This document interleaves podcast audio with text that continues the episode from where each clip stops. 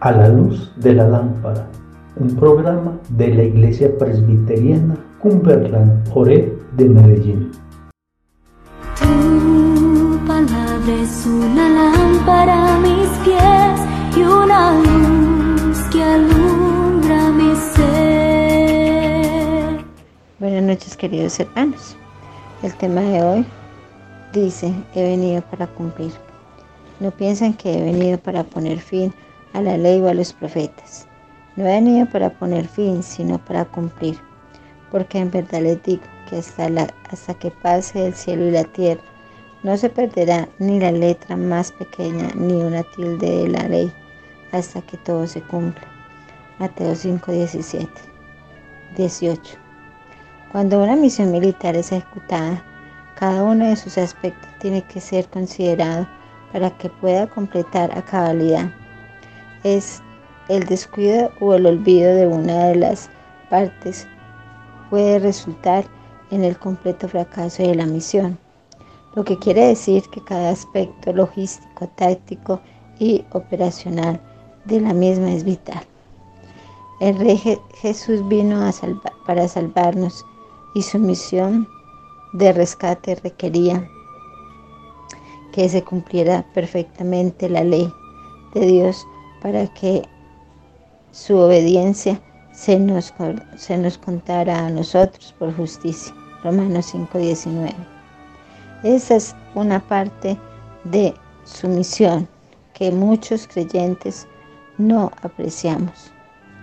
Le damos énfasis a su muerte y resurrección, pero olvidamos ese aspecto de su obra por nosotros.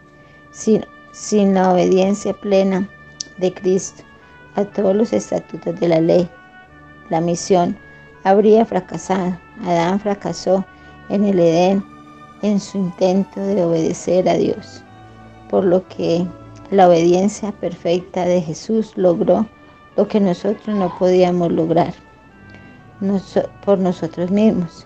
Sin una obediencia que nos haga justos, nadie puede ser aceptado por Dios. En otras palabras, no, sino que necesitamos someternos en obediencia a Dios. El problema es que por nuestro pecado nadie tiene la capacidad de obedecer perfectamente a Dios y todos somos merecedores de condenación. Romanos 1.3 pero los creyentes damos gloria a Dios por Cristo, y quien cumplió toda la ley, y ahora por medio de la fe, en Él somos justificados. Romanos, Romanos 5.1. Sin su completa obediencia, no podríamos ser declarados justos, y por lo tanto no podríamos ser rescatados. Así que cuando veas una escena de Navidad, no pienses solo en el glorioso momento en el que Jesucristo se hizo hombre. Piensa también en el camino de obediencia que se cumplió en la cruz y se confirmó por la resurrección. Si Cristo no hubiera cumplido la ley en nuestro lugar, Él estaría todavía en la tumba y nosotros sin esperanza, como dijo el teólogo John Brexham Machen en su lecho de muerte. Estoy agradecido por la obediencia activa de Cristo. No hay esperanza sin ella. Cristo completó toda la misión y por lo tanto tenemos esta gloriosa esperanza de ser justificados delante de, Dios. ¿Cómo puedes agradecer a Dios al comprender que Jesucristo completó tu salvación por su absoluta obediencia a la ley?